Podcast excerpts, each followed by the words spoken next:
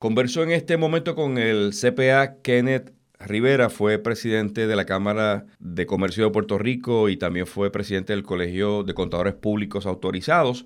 Vamos a conversar acerca de, algunas dudas que todavía hay respecto a los incentivos federales ¿verdad? que están disponibles para Puerto Rico a través del Departamento de Hacienda. Bienvenido, Kenneth Cadena Guapa Radio. Gracias por aceptar la invitación. Gracias por la invitación y un placer estar con ustedes en la tarde de hoy. Como experto en el tema de impuestos, creo que acorde con esa especialidad suya, el tema de los 1.200 dólares, se habló de un incentivo para todo ciudadano puertorriqueño. Eso es aparte de los 500 que el Departamento de Hacienda puso a disposición de aquellos que trabajan por cuenta propia y los 1.500 para las empresas que de repente también eh, se agotó. Pero estos famosos 1.200 dólares estaban disponibles para todo puertorriqueño, eh, pero trascendió que había que erradicar planilla de Puerto Rico para poder recibir ese beneficio. ¿Cuán cierto es? Pónganos en, la justa perspectiva.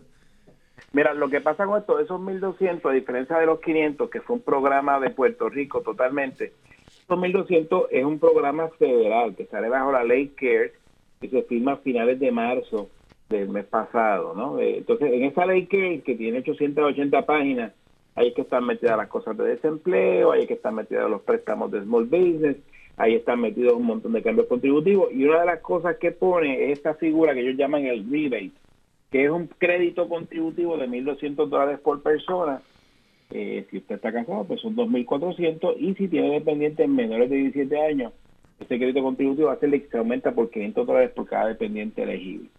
O que un matrimonio que sean eh, eh, dos cónyuges con dos hijos, pues serían 1.200, 1.200, que son 2.400 y 1.000 dólares más, 3.400 entre los cuatro, lo que recibirían en ese, en ese hogar. ¿Qué pasa? Esa es la regla federal. Eso es como va a ser la cosa en Estados Unidos y en Estados Unidos la misma ley te dice, mire, si usted ya radicó su planilla de 2019, yo voy a usar esa información. Si radicó, si no ha radicado 2019, pues vamos a usar de 2018. No importa, es que aquí la gente también está un poco traumatizada con eso, porque realmente el crédito es de 2020, o sea, cuando yo haga mi planilla del 2020, si yo me quedara corto en algo del crédito, pues me la usan en, cuando haga la planilla del 2020, que es la que hago en abril 2020-21. Así es como va a ser en Estados Unidos.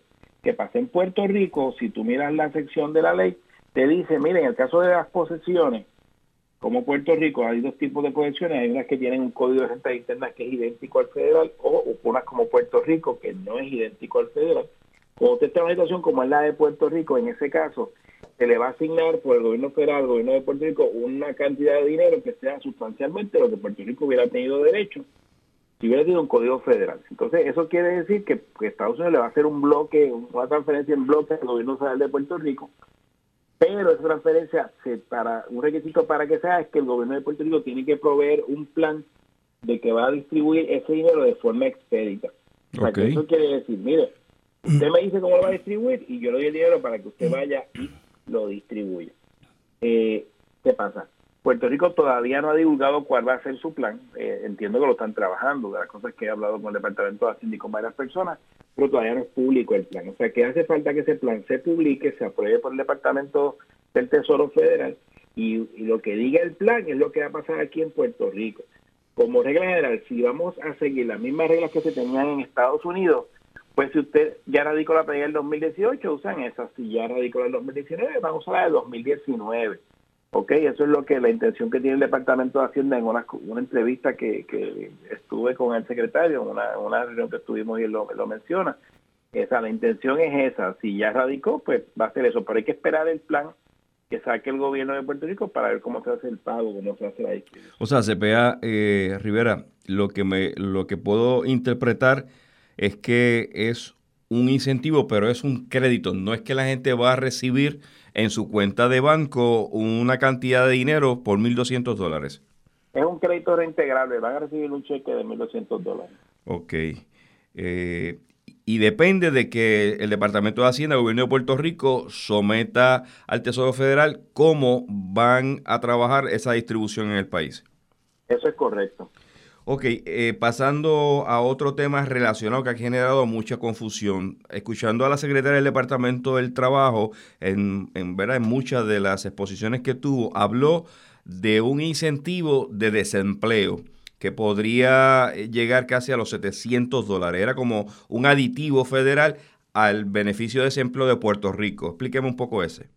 Mira, básicamente, y es la misma legislación, la legislación de CARES, eh, al beneficio de desempleo, como digo yo, le, le, lo ponen esteroides, le pone tres cosas adicionales. Uno, gente que tradicionalmente no puede pedir desempleo, puede pedir desempleo, como son contratistas independientes, como son personas que no están despedidas, pero su patrón no les está pagando, pues esas personas serían elegibles para pedir beneficios de desempleo. Dos, los beneficios de desempleo tradicionalmente duran 26 semanas, se extiende a 39 semanas. Y tres, y este es el más que ha llamado la atención, que se hace un, fondo adicional que se llama el Pandemic Unemployment eh, Insurance Fund, eh, le dicen el PUI a este programa en la ley de CARES, y bajo el programa ese que le llaman PUI, Pandemic eh, eh, Unemployment Insurance, básicamente las personas tienen derecho a un pago adicional a los beneficios que estén cobrando ahora de 600 dólares por cuatro meses. ¿Ok? ¿Qué pasa? A diferencia de los 1.200, que fue lo que empezamos hablando hace un rato, en el caso de los 1.200 dólares, la misma sección de la ley explica cómo se va a trabajar eso, cómo se va a adoptar en el caso de las posesiones. O sea, sección de la ley, hace referencia a las posesiones. Esta de desempleo no hace referencia a las posesiones. Uno pensaría que va a aplicar aquí de forma igual, pero todavía el gobierno federal, el Departamento del Trabajo Federal, no ha expresado claramente que va a aplicar aquí y de hecho eso se manejaría, se trabajaría mano a mano con el Departamento del Trabajo de Puerto Rico, cosa que también no sería de extrañar que el Departamento del Trabajo de Puerto Rico pues se exprese y diga cómo sería que esto va a, aplicar, se va a aplicar exactamente igual que en Estados Unidos, y se va a reducir un poco la cantidad o se va a hacer algún tipo de requisito adicional que no esté en Estados Unidos. O sea, que, que igual que el anterior, falta que el gobierno local aclare y delimite cómo se va a trabajar. Como está ahora mismo, yo pensaría que son 600 dólares adicionales a cualquier otra comparación que tenga derecho, que usualmente creo que son ciento y pico dólares semanales lo que se recibe y hay que llegar al 700 que fue el número exacto.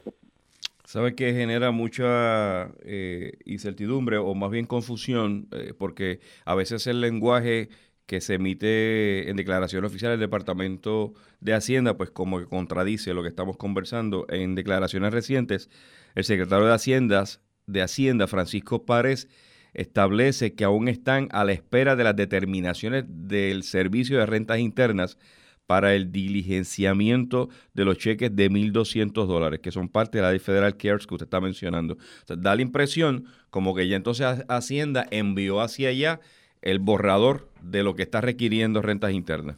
Podría ser, oye, si fuera yo, yo lo hubiera hecho corriendo también, así que no me extraña que el secretario ya lo haya hecho llegar y ya la bola esté en la cancha del gobierno federal.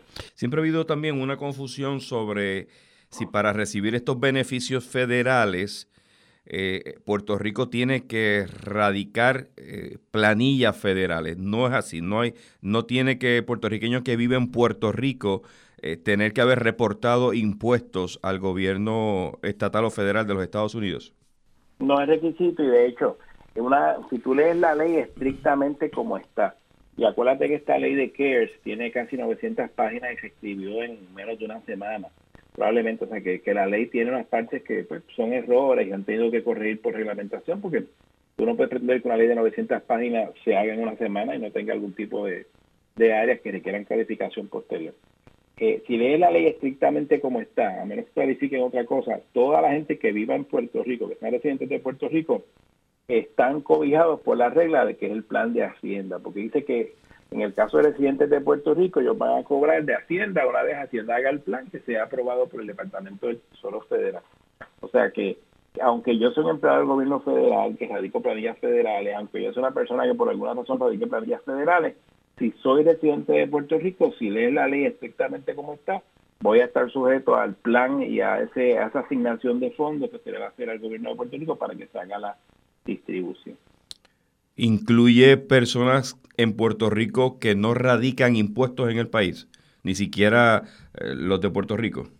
Bueno, lo que pasa ahí es, en Estados Unidos la regla que cogieron es que si usted no radica porque no tiene que radicar, por ejemplo, la gente que radica eh, porque recibe beneficio de seguro social o porque su ingreso eh, no llega a los niveles que, que, requieran que haga planilla, pues esas personas se entiende que va a poder radicar una planilla. En el caso del seguro social, va a sacar la información del seguro social directo la persona no tiene que radicar nada en Estados Unidos. En el caso de personas que no tengan suficiente ingreso para radicar, pues esas personas eh, pueden hacer una planilla eh, simplificada. Salió, me parece que a principios de esta semana o a final de la semana pasada, la pusieron para que la persona pues ponga su información, porque a los sitios le tienen que, dar su información de si es casado, si es soltero, cuántos dependientes tiene, y para que le envíen el, chequecito. ¿Qué pasa con esto? si la persona no radicó porque porque no quiso radicar y tenía ingreso tributable, ahí eh, lo que han dicho en Estados Unidos es, mire, si usted no radicó, por listo, pues no le vamos a dar el cheque porque usted está fuera del sistema, pues es el costo de no estar en cumplimiento. Oye, que eso puede tener unas connotaciones pues, tristes para algunas partes. Por ejemplo, yo he hablado con gente de, comunidades indocumentadas y esas personas pues muchas veces no radican por el miedo de que los vayan a que los vayan a deportar. Entonces, pues esas personas pues, también se quedarían fuera de este tipo de, iniciativas. Me imagino que aquí se va a adoptar de forma similar. Si la persona no tenía obligación de erradicar, pues de alguna manera tiene que proveer su información para, para validar quién es, que está vivo, que tiene está casado, está soltero, tiene tantos dependientes. Eh, y bien importante, si usted es dependiente de otra persona, usted no puede erradicar. Pues como les dije ahorita, yo puedo considerar menores de 17 años, pues si yo tengo un hijo de 19 años que yo mantengo, y él esté pendiente mío, pues esa persona no puede erradicar para pedir los 1.200 porque él no trabaja, él no se, él no se mantiene. O sea, tiene que ser una persona que esté independiente, que se mantenga solita. Muy bien, voy a cambiar en estos minutos final el tema al área de seguros, que creo que usted conoce un poco también de ella. Me llama la atención las expresiones que hizo el ex, comisionado de seguros Javier Rivera Ríos, diciendo que se necesitará una solución extrema de parte del gobierno, como sucedió luego de los ataques terroristas del 9-11, para eh, de alguna manera contener la industria de seguros. Él precisa que el pago de pérdidas por coronavirus podría aniquilar la industria de seguros en Puerto Rico. Su opinión al respecto. Mira, básicamente ahí tienes que mirar la cuestión de, la, de las pólizas, ¿no? las pólizas de seguro usualmente pues tienen un lenguaje de qué situaciones aplican y qué situaciones no aplican. Entiendo que hay un proyecto de ley que pretende que, que, apliquen las pólizas de interrupción de seguro en casos de pandemia, aunque el lenguaje diga que, no debe aplicar. Yo pensaría, ¿no? Porque acuérdate que la, la póliza que la cubierta que ellos me están dando va a depender del seguro que yo estoy pidiendo que me cubran. Si yo cogí una póliza y era un poco más económica porque decía que no cubría pandemia, pues pues no cubre pandemia, ¿no? Eh, si la póliza pues es ambigua, solamente eso se interpreta a favor del, del asegurado. Eh, pues lo que habría que tener un poco de cuidado es que no cambiar las pólizas, que es un acuerdo contractual, eh, de forma unilateral, ¿no? Por la legislatura, porque este pues no, no es lo que se pactó originalmente con la compañía de seguros. Agradezco al CPA Kenneth Rivera, ex presidente del Colegio de Contadores Públicos Autorizados por este tiempo aquí en Cadena Guapa Radio para orientarnos sobre estos incentivos. Desde la redacción para Guapa Radio, Rafael Ángel Pérez Colón.